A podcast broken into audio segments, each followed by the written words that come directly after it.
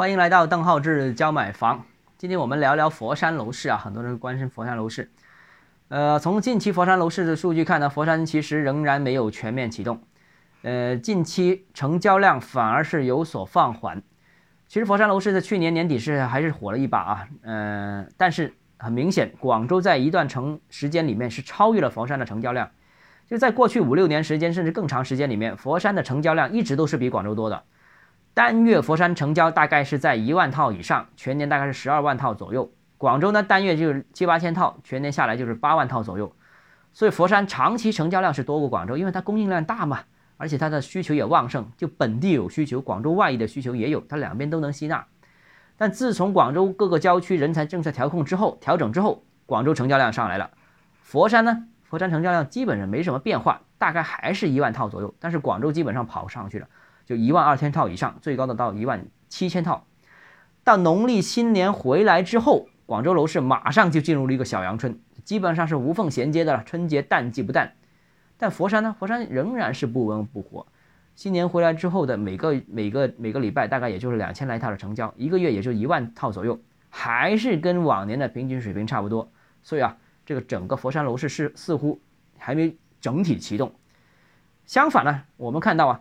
呃，佛山的楼市还在继续的分化当中。我们说整体不温不火，但是三三新城等等这些热点板块呢，呃，这个去年年底的时候呢，是一波明显的升温，包括千灯湖啊，千灯湖领头了。千灯湖是整个佛山的这个呃最房价最高的地方，也是最最耀眼的地方。千灯湖起来了之后，三山新城也起来了啊，但起来的好像也就是佛山的东部的部分区域，还不是东部的全部啊。东部从丽水开始，金沙洲那一带一直老往北叫陈村，都是跟广州接壤的嘛，是吧？但是好像只有这个这块动的比较明显，其他板块有点动，但是不明显。如果你是看中部、西部的话，比方说禅城啊，这个或者南海、顺德的一个中呃西部，甚至是在西部的山水高明，基本上现在房价没有太多的表表现。目前这些片区仍然处在去库存当中，仍然只是处在消化库存。很多楼盘啊，成交排行比较前的楼盘，三水高明这些区域，哎，都是那些低价盘，仍然在去库存。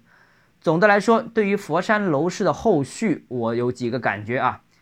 第一个，佛山这轮行情呢，呃，整体启动可能会比较难，某些板块呢可能是长期滞涨。哎，这个之前已经曾经谈过了，这个跟广州有点类似，广州不是也有一些区域也是滞涨吗？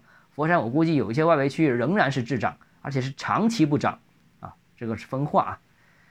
第二个呢，就是佛山的大行情呢，可能还得等等。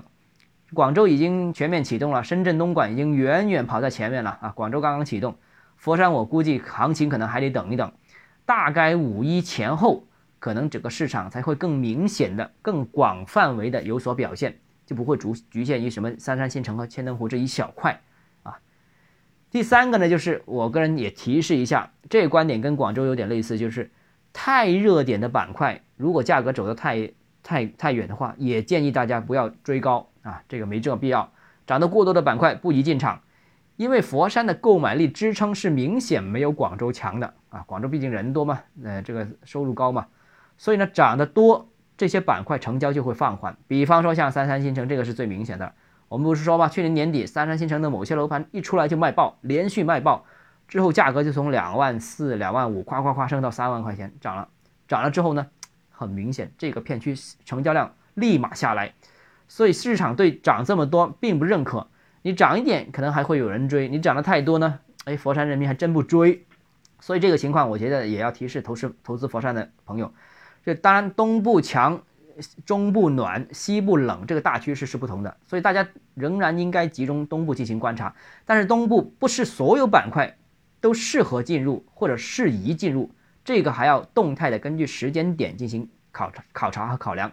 当然，最关键还是规划了啊，是吧？因为房子必须是长期投资，规划很重要。就规划重要，进入时点也重要。你必须根据项目的价格变动情况。那价格变动情况，大家可能有些不了解，只要你没有长期跟踪的话，没问题。你可以加邓浩志教买房六个字拼音首字母小写这个微信号 d h c j m f d h c j m f 啊，我们。收费咨询，解决你的问题啊！明天见，拜拜。